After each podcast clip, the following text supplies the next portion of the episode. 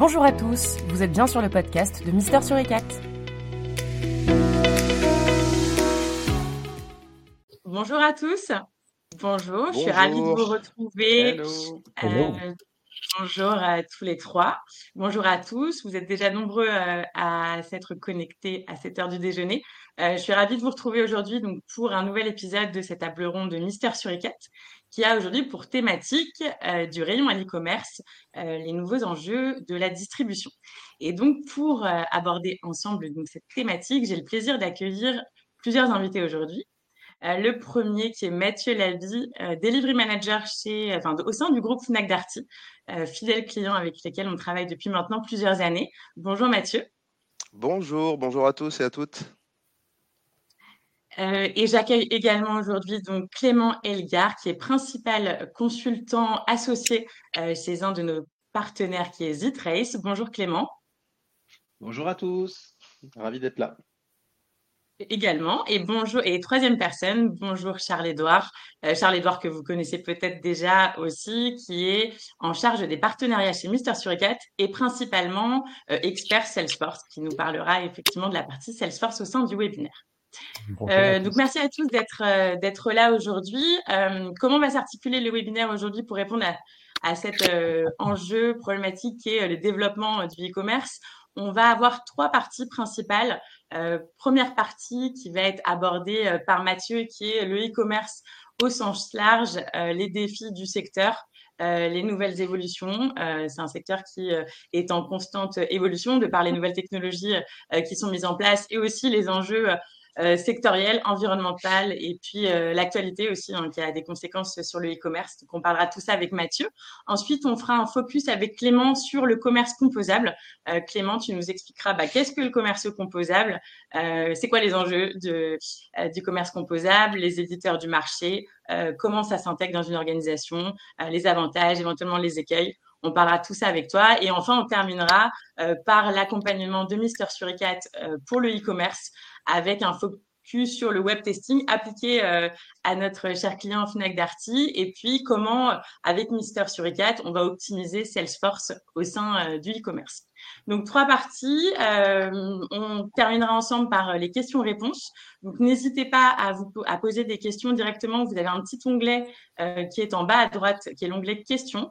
Euh, on va les regarder au fur et à mesure et on prendra bien le temps ensemble euh, d'y répondre à la fin euh, à la fin de notre échange. Donc merci encore à tous euh, d'être là aujourd'hui. Euh, on est ravis de vous accueillir. On va commencer avec toi, Mathieu. Euh, avant que je puisse effectivement bah, t'interroger un peu justement sur les tendances du marché, est-ce que tu peux te présenter? Bien sûr. Alors bonjour, bonjour tout le monde. Mathieu Laby, je suis Service Delivery Manager au sein du groupe Fnac Darty. Donc j'ai en charge tout ce qui va être gestion des livraisons, de- des différentes évolutions, correctifs au sein de la Digital Factory du groupe. Et euh, j'ai une deuxième casquette aussi qui consiste à, gérer toute la partie support euh, niveau 2 applicatif euh, sur les deux enseignes, sur Fnac et Darty. Je fais partie du groupe depuis bientôt maintenant 4 ans. Et j'interviens un petit peu là-dessus sur certains projets aussi qui peuvent être un petit peu critiques, sur lesquels on va essayer de, de rajouter un petit peu de process pour être sûr d'arriver à bon port dans les meilleures conditions. Et ben, très bien, merci beaucoup Mathieu. Euh, du coup, tu es ambassadeur euh, du groupe Fnac Darty, qui est un mastodonte, un retailer bah, que tout le monde que tout le monde connaît, euh, bah, qui est au cœur aujourd'hui voilà des enjeux du e-commerce. Est-ce que du coup, tu pourrais euh, bah, nous en dire un peu plus aujourd'hui sur euh, bah, les dernières tendances? Est-ce qu'il y a des choses qui ont été euh, chamboulées euh, bah, de par l'actualité, de par les, les nouvelles tendances? Et euh, quelle est ta vision globalement du, e-commerce aujourd'hui et appliquée euh, au groupe Fnac Darty?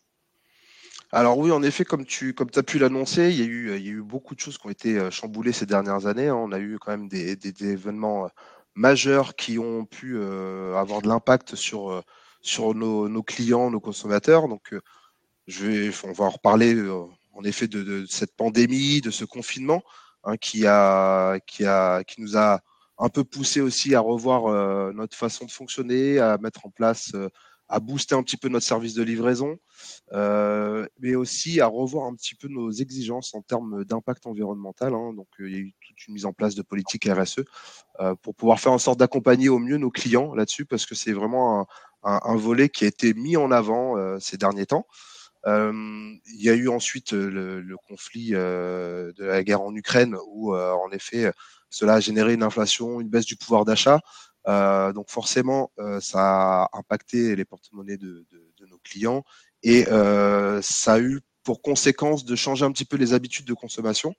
Euh, Aujourd'hui, on constate quand même qu'on a, un, on a une, une modification de, de, de, ce, de leurs habitudes euh, où nos clients vont avoir tendance à un peu plus se, se focaliser sur les temps forts de l'année, euh, typiquement les périodes de solde ou le Black Friday qui, euh, qui est en grande approche.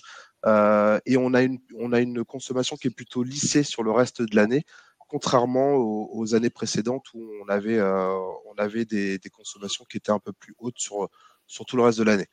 Euh, il y a aussi eu forcément la mise en avant de, la seconde vie, hein, parce que avoir des, produits qui sont reconditionnés à des prix qui sont plus intéressants, ça parle forcément à nos clients. Donc voilà, on a une, on a une grosse partie là-dessus où on a essayé de mettre en avant sur nos sites pour pouvoir essayer de, bah, de satisfaire aussi les clients et de d'essayer d'impacter le moins possible leur porte-monnaie. Et, et puis le dernier point que je vois aussi, c'est qu'il y a eu une forte augmentation quand même ces, ces dernières années du marché de la marketplace. Donc on, on, a pu, on a pu voir qu'on a réussi à, à, avoir, à accrocher d'autres clients en, en essayant de, comment dire, d'augmenter un petit peu notre panel. Et ce marché de la marketplace là, il est vraiment hyper important. Donc nous, on a, on a fait en sorte de, de de développer un projet cette année euh, qui euh, consiste à un, partenariat clairement avec euh, avec Rakuten où on a pu ouvrir notre boutique d'artistes sur le site Rakuten. Donc ça, ça a eu un, impact assez fort dans, dans, dans, notre manière de voir les choses et dans notre façon d'essayer de, d'aller couvrir un, un périmètre un peu plus large. Ok. Euh, donc, impact euh, économique, du coup, de la part des clients, une saisonnalité, du coup, plus forte, si je comprends bien, avec des pics. Tout à fait. Euh, du coup, ça vous oblige un, un, tel groupe, un mastodonte comme ça, à bah, vous adapter, à être innovant, à livrer, j'imagine aussi, plus vite, euh, à rester agile.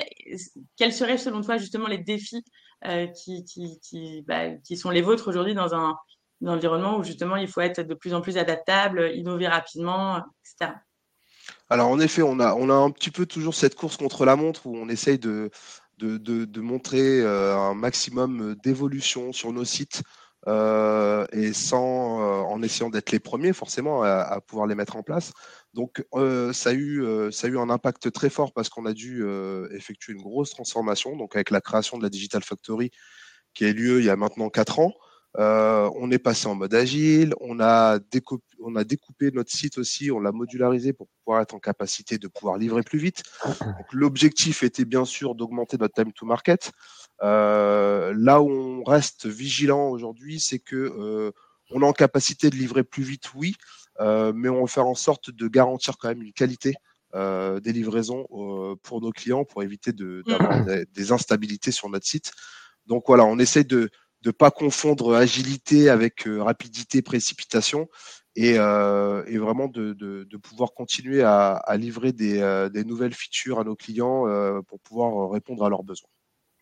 Ok, on, on, c'est intéressant ce que tu dis. On, on, y reviendra après sur la partie effectivement qualité et testing qui est inhérente justement à, mhm. à, ces livraisons, à cette rapidité aussi auquel il faut mettre en place et, bah, des nouvelles fonctionnalités notamment. Euh, en préparant effectivement cette table ronde, euh, on discutait sur les stratégies voilà qui étaient mises en place. Euh, comment vous arrivez vous à être innovant? Euh, Est-ce que tu as des exemples concrets euh, à nous donner? Alors, en, matière d'innovation, on a bien sûr, je ne vais pas rentrer dans le cadre des différents projets techniques, etc., euh, qu'on qu est en train de mettre en place ou qu'on a mis en place même cette année. Il y en a eu beaucoup. Euh, mais pour moi, il y a un point qui est, hyper important et qui est peut-être, enfin, à mon goût, un peu méconnu euh, du, du, public, c'est le labo FNAC. On a, on a vraiment une, une partie, un espace qui est dédié sur notre site euh, qui permet vraiment de, de mettre en place euh, et de montrer un peu l'expertise qu'on a au sein de notre groupe. On a vraiment des équipes qui sont dédiées avec des experts, avec des passionnés, et euh, dont le travail est de venir euh, tester, un peu éprouver les différents produits que tous nos partenaires constructeurs vont soumettre sur le marché et sur lesquels on va, on va vendre. Donc, on a des grandes marques hein, telles que Samsung, LG, qui vont qui vont solliciter hein, le labo Fnac pour qu'on puisse leur apporter aussi un retour, une note et leur préconiser certaines certaines évolutions à faire sur leur matériel. Donc je trouve que c'est vraiment quelque chose qui est hyper innovant et, c'est assez intéressant en tant que retailer de se, positionner aussi d'avoir cette position, cette posture de dire aujourd'hui on est en capacité aussi d'un peu aller challenger euh, les partenaires euh, pour lesquels on va, venir euh, vendre leur matériel. Complètement. Et du coup, ça m'amène à un autre point qui est, je pense, au cœur voilà, de, des enjeux FNAC, c'est l'expérience client que vous essayez voilà, et que vous réussissez d'ailleurs à, reproduire, hein, qui est celle du magasin online finalement. Mmh comment aujourd'hui vous la, la, priorisez, vous la mettez en avant que, voilà, comment, comment les équipes travaillent à ça? Alors c'est vrai que notre objectif premier, c'est d'essayer d'apporter à, nos clients euh, web euh, une, expérience qui se rapproche et qui soit même euh, similaire, hein, c'est vraiment l'objectif, de celle qu'on peut, qu'on peut avoir en magasin, parce que on, a tous, on a tous une expérience, un vécu de, de, passage en magasin, de conseils, de, euh, d'experts, que ce soit sur, de, sur, sur, du livre ou euh, sur des produits techniques.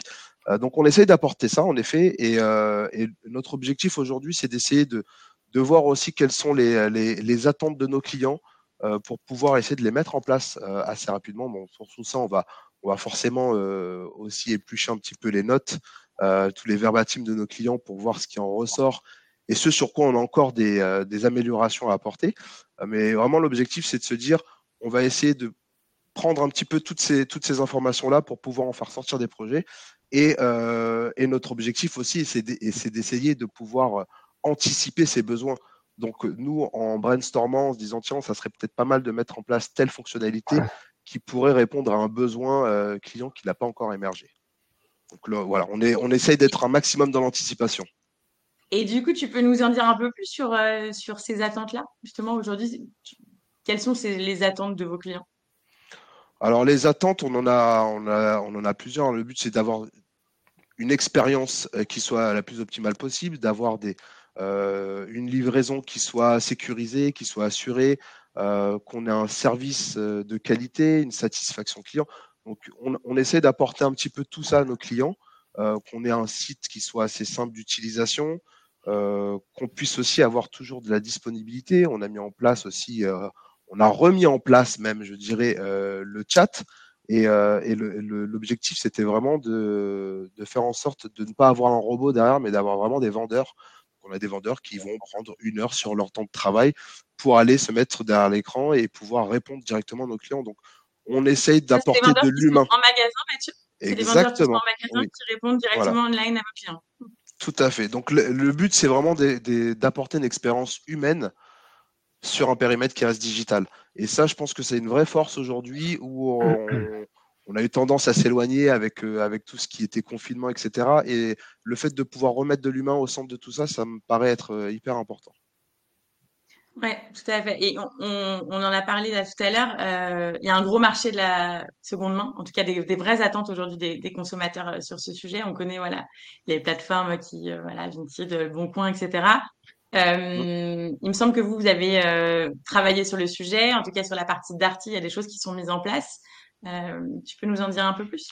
Alors en effet, on a sur, nos deux enseignes, on a mis en place et on a mis surtout en avant tout ce marché de la seconde vie, hein, parce que c'était c'était hyper important pour nous de proposer à nos clients aussi des, produits reconditionnés.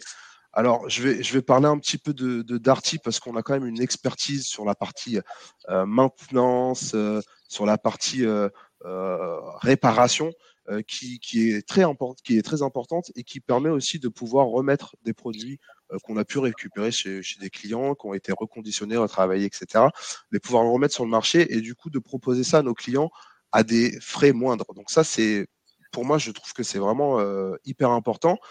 On a, on a mis en place aussi euh, un service euh, côté Darty qui s'appelle Demax, euh, qui est un service vraiment unique où on propose à nos clients de pouvoir mettre, faire rentrer dans leur, dans leur contrat Demax tous les produits électroménagers et aussi tout ce qui va être télé, etc., qui vont être sous garantie et qui vont permettre en fait de, pouvoir avoir bénéficié de réparation.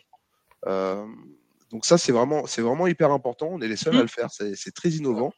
Et puis derrière, on a aussi notre communauté SAV qui, qui est aussi présente, qui permet de répondre à certaines questions sur des entretiens de matériel, euh, donc ça, c'est bien parce qu'on parle directement à nos clients et on leur propose tout de suite de euh, même des vidéos, des tutos sur comment bien entretenir son lave-linge, son lave-vaisselle, etc., sa machine, pour que les produits durent dans le temps. Et ça, c'est vraiment euh, quelque chose qui nous tient à cœur aujourd'hui. C'est au-delà de la seconde vie, c'est aussi comment faire durer son matériel dans le temps. et ça, c'est une, question, je pense, que beaucoup de, Français souhaitent à laquelle qu'on y réponde. Donc c'est vraiment, euh, vraiment quelque chose qui est vraiment euh, top, je trouve, sur, sur ce qu'on fait aujourd'hui. Et, euh, et, ce qui est top, c'est que vous avez vraiment su capitaliser, je trouve, sur cet aspect communautaire. J'ai plus les chiffres en tête, on en avait parlé. Effectivement, c'est une grosse, grosse communauté de, de clients hein, qui, qui participent et qui échangent, effectivement, qui se donnent des petites astuces. Voilà. Et ça s'auto-alimente assez bien. Il y, a, il y, a, même des vidéos euh, YouTube, des tutos, etc., qui sont mis en place. il, y a, il, y a, vraiment plein de choses qui sont faites et l'objectif, c'est vraiment de bah, d'accompagner hein, euh, Monsieur et Madame tout le monde dans, l'entretien de son matériel pour euh, prolonger un maximum sa durée de vie. C'est, je pense, dans l'intérêt de tous. Absolument. Et alors, bien évidemment, pour que tout ça fonctionne, bah, il y a une grosse plateforme derrière tu t'occupes euh, entre autres Mathieu, mais euh, ce qu'on voilà, n'aborde pas toujours sur la partie commerce, euh, la logistique. Mm. qui est effectivement ultra important et qui fait partie effectivement bah, du circuit.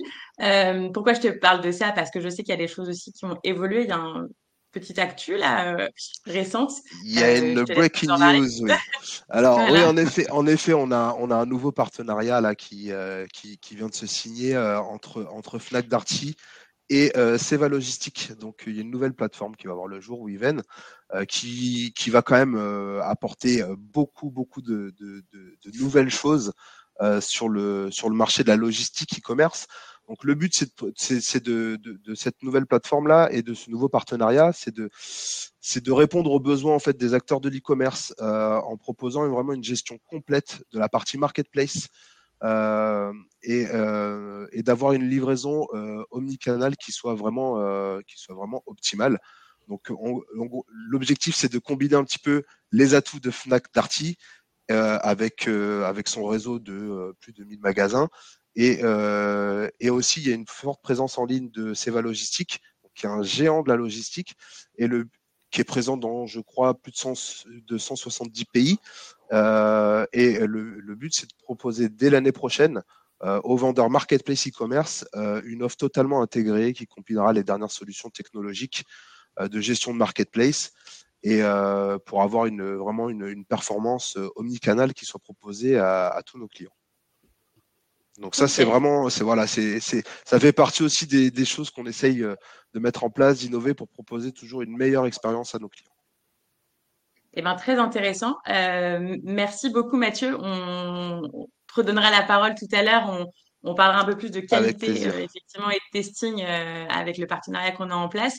Euh, je vais donner maintenant la main à Clément. Euh, Clément, je te laisse te présenter. Merci beaucoup, Justine. Euh, et c'était passionnant, Mathieu, d'ailleurs. Ça me permet de rebondir. Euh, donc, Clément, enchanté. Moi, je suis principal consultant associé au sein du cabinet The Trace. On quelques mots. On a un cabinet qui est spécialisé dans l'accompagnement, la transformation du commerce digital de nos clients d'un point de vue durable et performant. Donc, en fait, ce qu'on essaie de faire, c'est de conjuguer l'exercice de la digitalisation du commerce dans un écosystème qui est omnicanal, hein, euh, magasin, marketplace, on en parlait à l'instant, dans un contexte de circularité ou de non-circularité, B2B, B2C, ainsi de suite, et durabilité, et euh, d'accompagner nos clients euh, trouver la, la, bonne équation, non plus uniquement économique, mais euh, ce qui était souligné tout à l'heure, durable et pérenne sur cet mmh. exercice-là. C'est quelque chose aime faire.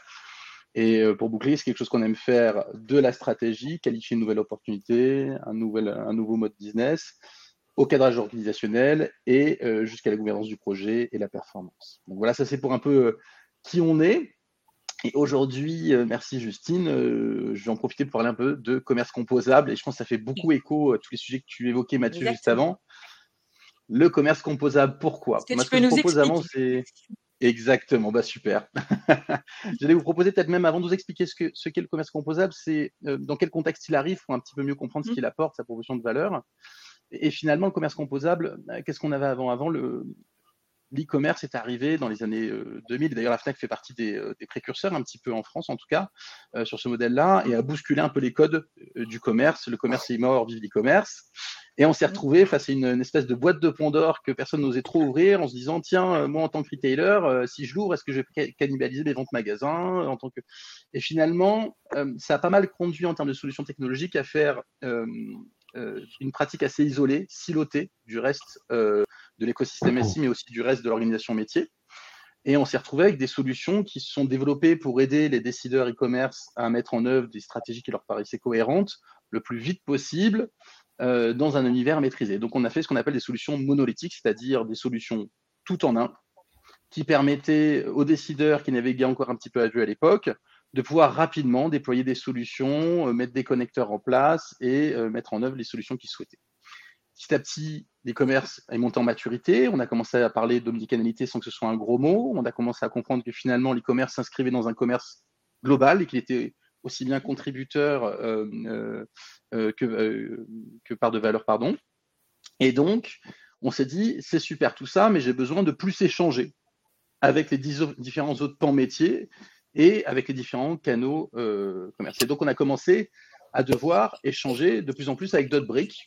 La brique logistique, on en parlait tout à l'heure, évidemment, c'est indispensable, hein, mais pas que la brique logistique pour le besoin du e-commerce, aussi la brique logistique finalement pour remonter les commandes qui viennent d'autres canaux, pour donner de la visibilité dessus, pour gérer plus efficacement les stocks, pour gérer plus efficacement les routes logistiques et servir. On a commencé à communiquer aussi avec l'information produit d'un point de vue omnicanal et ainsi de suite. On a voulu améliorer plein de choses. Et donc, ça a donné lieu à euh, un, un commerce qui n'était pas encore composable, mais à des briques monolithiques ouverts qui pouvaient se connecter finalement à d'autres solutions au travers de ce qu'on appelait des connecteurs. On avait des marketplaces de connecteurs bien souvent.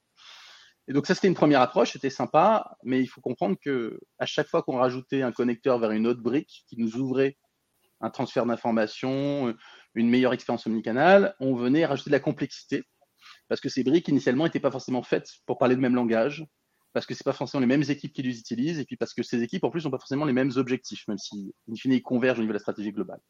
Et donc ça posait problème. Et donc le commerce a continué d'évoluer jusqu'à arriver à la pandémie. L'omnicanalité est devenue reine, mais pas que. On est dans une omnicanalité aussi, on en parlait tout à l'heure, on parlait de Rakuten tout à l'heure, la vente en marketplace, je vends plus euh, que sur mes dispositifs digitaux en propre, je vends aussi sur des dispositifs qui ne m'appartiennent pas, avec une codification qui n'est pas la même, avec une animation commerciale qui n'est pas la mienne. J'ai besoin, je rebondis sur ce que tu disais tout à l'heure, d'une logistique externalisée parfois pour mieux rationaliser ma gestion des stocks et puis pour être capable d'atteindre tous les marchés dans des délais et des, promesses de vente euh, efficaces. Mais ça veut dire aussi que j'opère plusieurs logistiques, la mienne, celle de partenaires, euh, celle euh, de d'autres BU, ainsi de suite. Et donc, il a fallu gérer toute cette complexité et puis il faut pouvoir se remettre en question rapidement. Typiquement, sur la vente en marketplace, on ne sait pas toujours au début de l'histoire si on va finir par vendre sur tel marketplace dans tel pays ou sur tel autre dans tel autre pays, si on ouvrir trois, si on ouvrir une. Donc on est obligé de faire un peu de laboratoire. Et c'est compliqué de faire du laboratoire quand nos solutions technologiques sont des solutions monolithiques, lourdes à manipuler, qui demandent beaucoup d'investissement, beaucoup de capex, et qui, quand on se retire, ne nous permettent pas euh, d'absorber facilement les coûts et nous remettent en question notre démarche un petit peu. Donc, ce qui s'est passé, c'est que petit à petit, on a essayé de rendre de plus en plus agiles les solutions et finalement, des pratiques d'architecture, j'ai envie de dire, assez courantes sur d'autres enjeux sont venus, se sont imposées dans l'e-commerce. Et on, on, a tendu vers du commerce composable. Pardon. Et donc, qu'est-ce que c'est que du commerce composable? En fait, finalement, c'est quoi? C'est un principe d'architecture modulable. C'est-à-dire, plutôt qu'avoir une solution qui propose de tout faire et éventuellement de rajouter des connecteurs vers d'autres solutions, on va avoir un ensemble de briques commissionnables, décommissionnables, qui vont chacune traiter un périmètre distinct. Moi, je vais m'occuper de référencer tes produits. Moi, je vais m'occuper de te permettre de chercher ces produits-là. Moi, je vais m'occuper de permettre de générer des devis, ainsi de suite. Et toutes ces solutions qu'on appelle des microservices ou des services agrégés vont chacune traiter un périmètre distinct, chacune avoir une codification qui leur mhm. permet de parler les unes aux autres de manière agnostique, et ce qui va permettre finalement à chaque métier de choisir la solution qui lui convient le mieux en fonction de sa maturité, de ses objectifs et de l'expérience client, bien évidemment, qu'on souhaite obtenir. Et c'est ça que, veut apporter le commerce composable. Comment ça se traduit finalement? Bah, Ça se traduit par des solutions euh, qui suivent une approche. Alors souvent, on parle d'une approche Mac. Mac, qu'est-ce que ça veut dire? Le M, c'est microservice. Sans rentrer dans le détail, c'est se dire que finalement, on a pour chaque service unique une, brique responsable qui s'en occupe et qui le fait de son côté et qui est capable de discuter avec d'autres. A, c'est API first, c'est le moyen de communication entre ces briques. Donc, on sait communiquer facilement d'une brique à une autre. C'est pas un enfer que de rajouter une brique qui ne parle pas le même langage. On a un langage commun. Le C, c'est cloud native, donc c'est-à-dire que finalement, toutes ces solutions sont auto-hébergées, escalables, et là, on parle aussi de durabilité. On apporte uniquement la ressource nécessaire à la bonne exploitation. Quand on a besoin de plus, on prend plus, mais quand on a besoin de moins, on prend moins et on mutualise, mutualise les ressources hardware. Euh, et finalement, le H, très important, headless. Headless, ce gros mot, qu'est-ce qu'il veut dire? Bah, Ça veut dire tout simplement qu'au lieu d'avoir une solution avec un front dédié qu'on appelle lié, donc un portail front, on n'aura pas forcément de portail front fourni, on va avoir un front d'un accélérateur fourni. Et en fait, on va avoir un front sur mesure qui va venir agréger les capacités de toutes les briques derrière. Donc, on va avoir un front qui est capable de retranscrire les fonctionnalités de chacune des briques auxquelles on a souscrite. Et donc, cette approche MAC dont on vient de parler permet d'avoir une solution extrêmement modulable. On peut aller plus ou moins loin dans des fonctionnalités de, de personnalisation de recommandations, plus ou moins loin dans l'agrégation de plein de, canaux différents. On peut parler de, tablettes vendeurs pour l'aide à la vente, on peut parler de bornes, on peut parler de vente en marketplace, donc les, les fonds qui ne sont pas les nôtres, on peut parler de nos dispositifs digital. Bref, finalement, on peut avoir plein d'expériences différentes. Et pour les gérer au mieux, parfois, une solution tout en un qui est plutôt dédiée à une ou l'autre des expériences n'est pas toujours la plus adaptée. Ça peut être pratique d'avoir la main totalement euh, sur l'expérience qu'on veut produire. Donc ça, c'est un petit peu ce qui a mené à, converger vers cette nouvelle architecture euh, Mac. Et, qu'on dit composable. Il y a beaucoup d'acteurs aujourd'hui qui proposent cette architecture composable. Et eh oui, en fait, c'est un petit peu la majorité.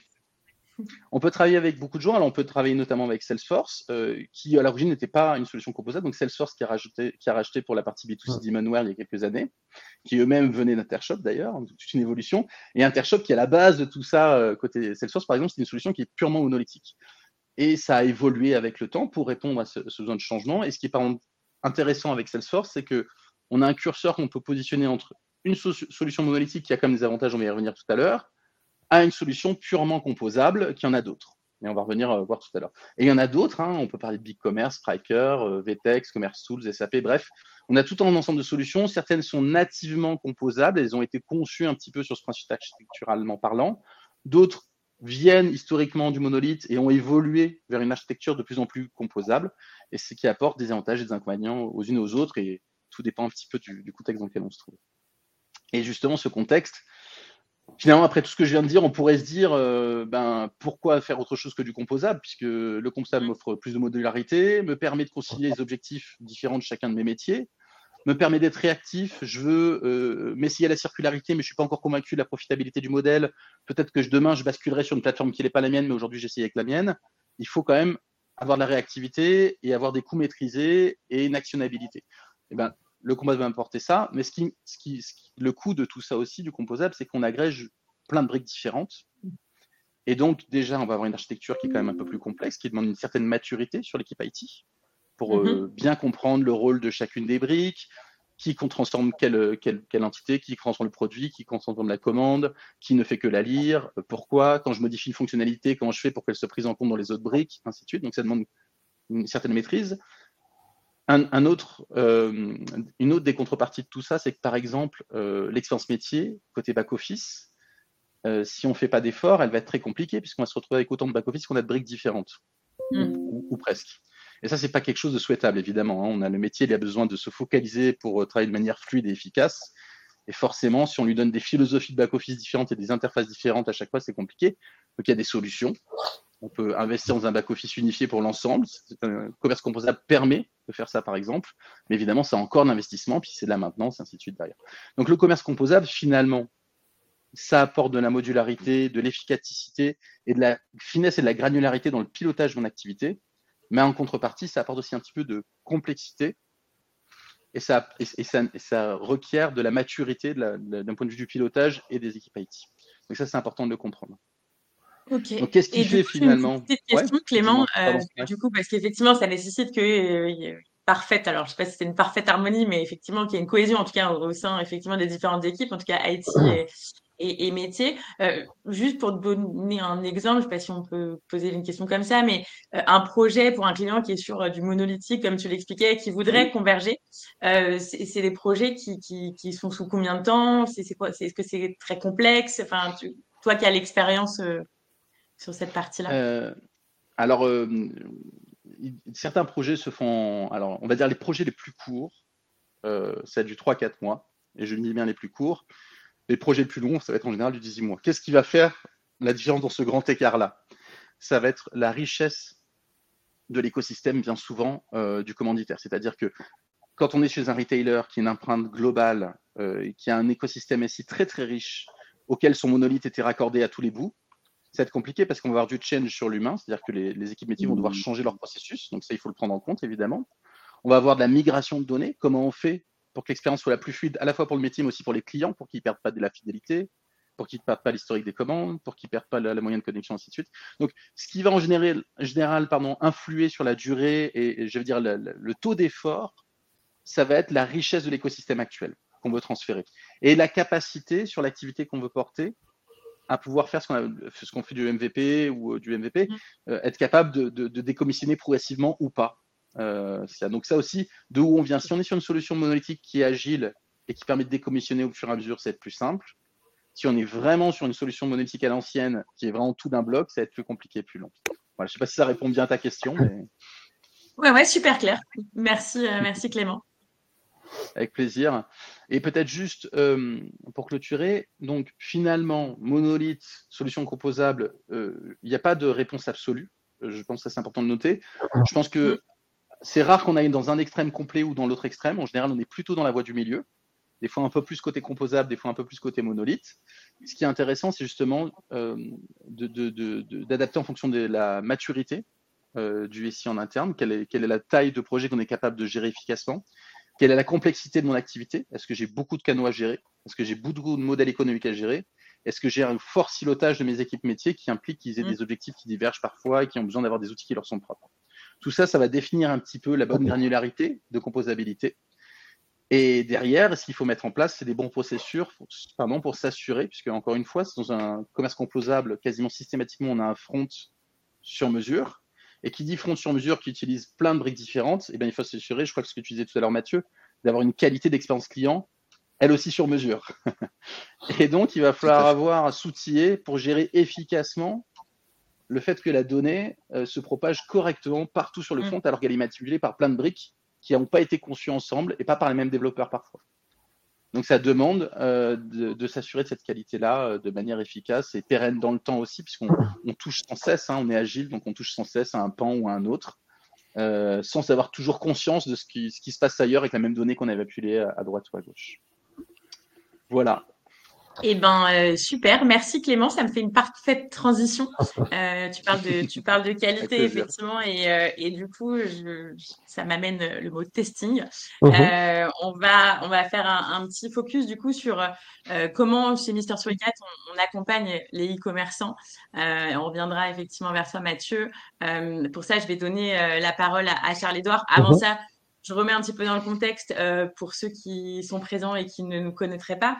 Euh, Mister Surgat, donc on est euh, une entreprise qui a été créée il y a maintenant 8 ans. On a développé une plateforme qui permet d'automatiser les tests fonctionnels en prenant le contre-pied aujourd'hui des solutions qui existent sur le marché, qui sont des solutions techniques euh, plutôt à destination des développeurs. Donc on a développé une plateforme qui est basée sur du no-code qui va permettre de reproduire les parcours clients euh, pour accompagner nos clients sur les environnements de recettes et sur les environnements de production pour détecter, détecter les bugs. Et la particularité de la plateforme, c'est que euh, elle permet de couvrir euh, tout un environnement. On est capable de tester euh, des sites web, des sites e-commerce, des applications mobiles, des API. On a un nombre de tests voilà, qui est qui est important et, euh, et, on peut faire soit tout pour le client, soit on peut donner la main à l'outil euh, pour que nos clients soient autonomes.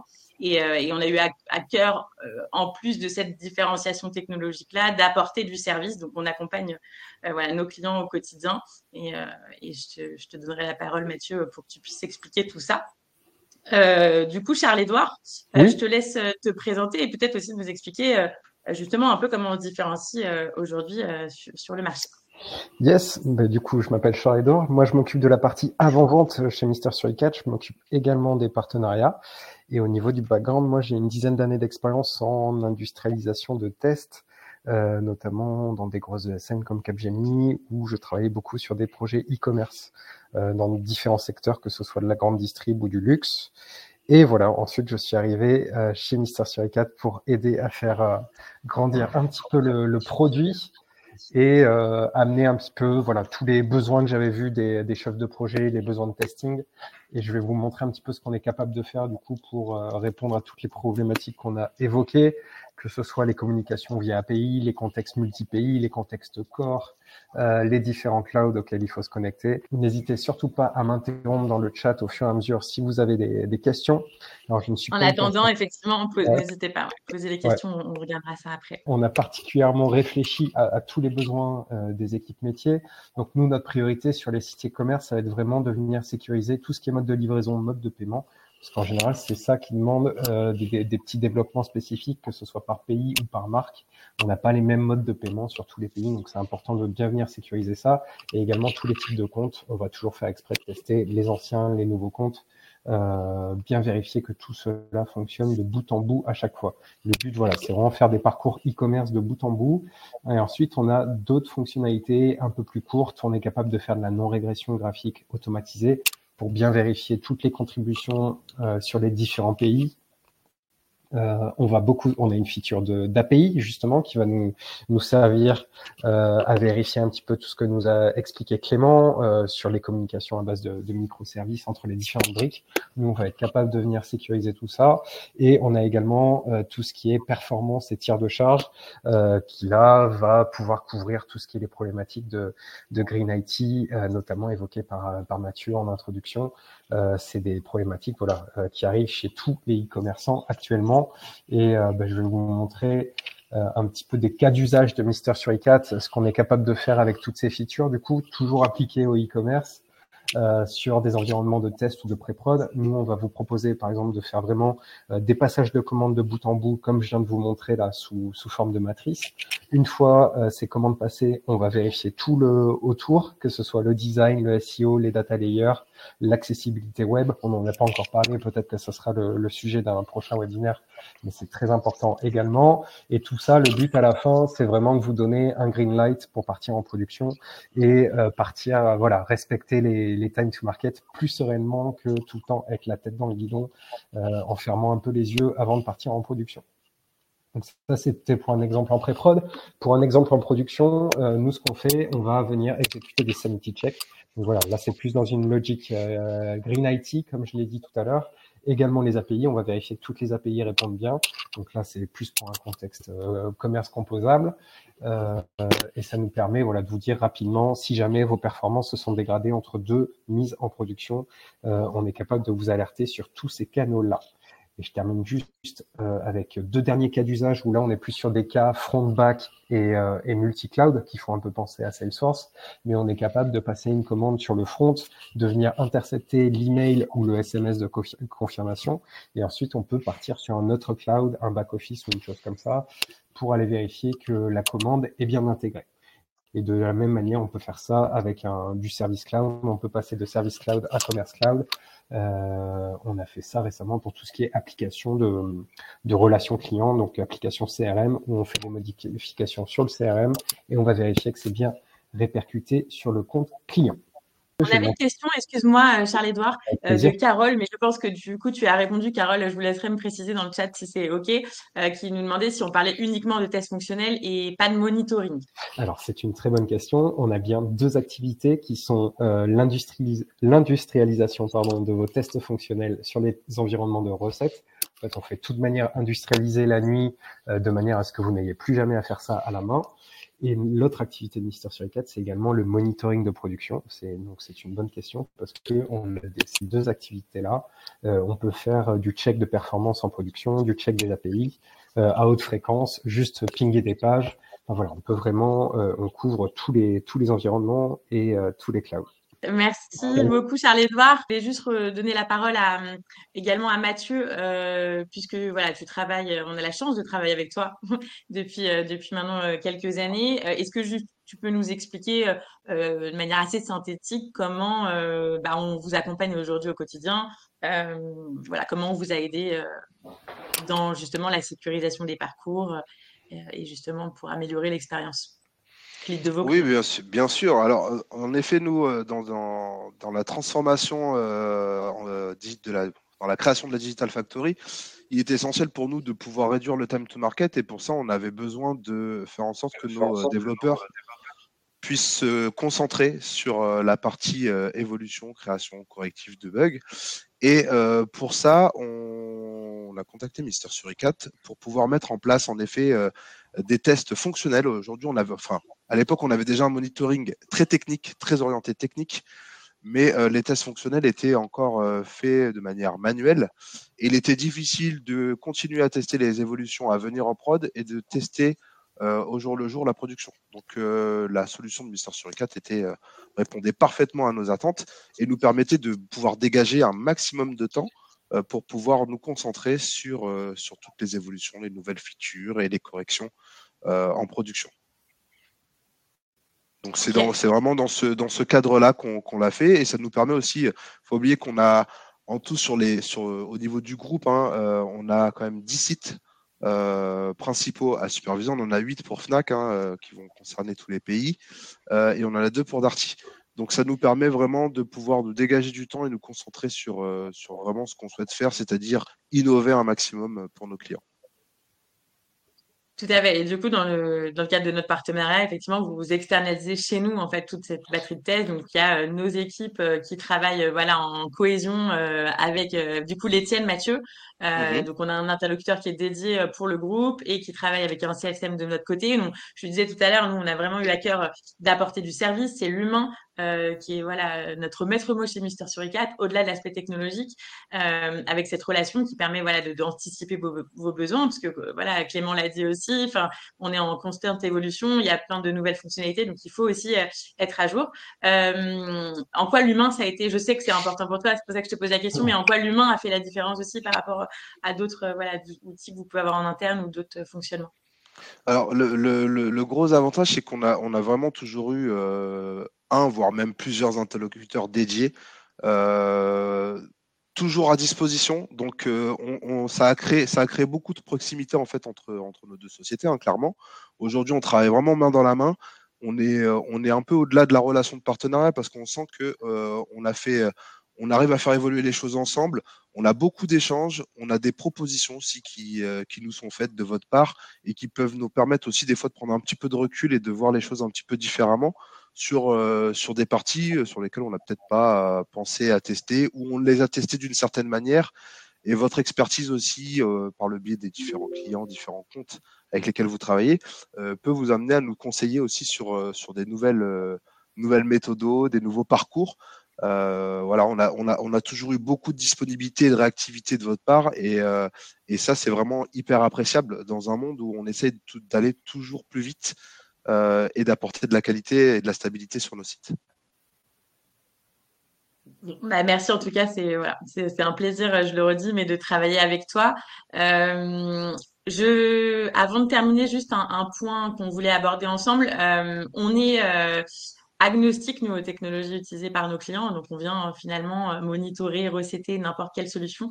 Euh, en revanche, on travaille avec beaucoup de clients, mmh. celles qui sont voilà, dotées de solutions Salesforce. Mmh. on en parlait tout à l'heure. Charles-Edouard, c'est aussi un expert sur ce sujet-là. Est-ce que tu peux nous en dire un peu plus sur, sur la partie Salesforce? Comment aujourd'hui, notre outil permet d'optimiser justement les parcours clients euh, sur Salesforce et, les, spécificités justement de, mhm. ces parcours-là En fait, on est sur beaucoup de contextes clients qui sont organisés, comme très souvent sur Salesforce, en mode core modèle et ensuite déclinés sur différentes marques et différents pays. Et l'outil Mister sur 4 vient particulièrement euh, s'adapter à ce contexte-là, notamment avec notre, euh, notre système de tagging où je vais pouvoir me faire des rapports par pays. Donc, je peux communiquer à mes différentes parties prenantes de projet euh, l'état de santé de leur application en production ou en recette.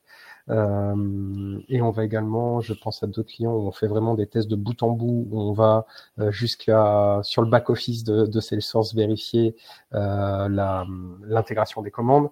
Enfin, on, s'intègre vraiment, euh, on est particulièrement adapté, j'ai envie de dire, euh, aux clients Salesforce, mais pas que effectivement, on peut aller sur du SAP Cloud, on peut un petit peu tous les faire. Mais voilà, dès qu'il y a du multi-pays, multi-marque, euh, c'est là où Mister sur 4 est le, le plus fort. Je te remercie, Charles-Édouard, pour ce complément de réponse. Euh, on arrive euh, du coup à la fin de l'échange. Euh, un, un, grand merci, Mathieu, Clément, Charles-Édouard. Ce que je vous propose, c'est de regarder euh, les quelques questions euh, qui ont été posées sur le, sur le chat. c'est le moment aussi pour les mhm. participants d'ajouter d'ajouter des, des, remarques, des questions. Je, veux bien, je veux bien prendre la réponse de, de Carole. Mais oui, tout à fait, voilà. Il y a une question de Carole qui nous demandait en monitoring, est-ce qu'on est sur des scénarios réels ou des robots ou les deux? J'ai envie de dire que c'est des robots qui vont reproduire en fait des, scénarios réels. On fait vraiment comme vos utilisateurs, on fait les mêmes vérifications qu'eux. Euh, à la différence d'autres solutions qui, elles, vont uniquement vérifier le comportement de vos utilisateurs réels, ça va être à vous d'analyser qu'est-ce qui se passe. L'outil va vous dire, oh là là, il y a une zone de, de pain euh, à tel endroit, mais ça, vous n'allez pas forcément comprendre pourquoi. Ou alors le service client va commencer à sonner en disant il y a des clients qui ont un problème. Là, en passant par Mister sur 4 nous, on, on, analyse tout problème à votre place, euh, on le reproduit et on vous alerte en vous donnant pile les bonnes étapes euh, pour euh, reproduire le problème. Donc du coup, c'est un robot qui passe sur votre production et qui vient reproduire des comportements d'utilisateurs réels. Ouais, j'en profite même pour ajouter que justement, quand il y a des, des, des scénarios qui tombent en échec, le, le gros avantage, c'est qu'il y, y, a quand même un rejeu qui est fait euh, manuellement et qui permet aussi de, de pouvoir euh, vérifier si ce sont, de, de, sont pas de faux positifs. Donc, euh, on a une qualité quand même sur les remontées d'alerte qui est, qui est non négligeable parce que ça nous permet de nous pencher vraiment sur les, les vraies erreurs. nous, on a eu un cas de figure euh, l'année dernière où on a, on a un scénario Mister Suri 4 qui, qui, est, qui, est, tombé en erreur sur, euh, sur une page d'authentification. Et en fait, nos monitoring techniques sont passés à côté parce qu'on n'avait pas de plantage franc dessus. Euh, et ce qui se passait, c'est qu'en fait, on avait, euh, on avait un, un, un JS qui, qui, avait beaucoup de mal à charger. Et euh, ça a été détecté et remonté par Mister Suri 4 parce que au bout d'un moment, ça tombait, le scénario tombait un peu en timeout. Et ça nous a permis de mettre le doigt sur quelque chose qu'on n'avait pas vu nous techniquement et qui n'était pas, comme il n'y avait pas de plantage franc, n'était pas remonté dans nos différentes sondes. Donc voilà, on a pu avoir cette qualité aussi, cette remontée, ce rejeu. On a pu aller consulter aussi euh, la vidéo du scénario en échec. Ça, c'était vraiment un gros plus pour pouvoir comprendre exactement euh, ce qui, euh, quel était le parcours qui avait été effectué et, euh, et pouvoir le rejouer et surtout euh, focaliser euh, nos analyses pour, pour pouvoir le résoudre au plus vite. Et je vois qu'on a une question aussi euh, de Carole. Euh, Charles-Edouard, mhm. si on fait du Real User Monitoring. Alors, on, est plus, euh, on est plus sur du synthétique, nous, euh, dans le sens où on est sans intégration technique, en fait. Euh, pour faire souvent du, du ROM, il va falloir poser des sondes, des choses comme ça, ça demande un petit peu de développement. Euh, nous, en fait, on nous donne juste une URL et c'est parti. Euh, Mister sur 4 est autonome pour travailler tout seul. Donc, on est plutôt sur la partie synthétique. Je crois qu'on a fait le tour. Je vois pas d'autres questions. Euh, un grand merci à tous. Euh, si voilà, vous avez davantage de questions, euh, bah, vous pouvez effectivement euh, vous adresser aussi directement à Mathieu, Clément. Je pense qu'ils seront une joie de, vous répondre et à qui on pourra aussi vous mettre en relation. Euh, donc merci, euh, merci à tous les trois, merci Clément, merci Mathieu, merci Charles Erdoir pour euh, votre disponibilité. C'est un réel plaisir d'échanger avec vous aujourd'hui. Euh, et encore une fois, voilà, on, on, est à votre disposition si euh, si vous voulez continuer à suivre ces échanges avec nous. À très bientôt, très bonne journée et, et à très vite. Merci, bonne journée. Merci. Au revoir.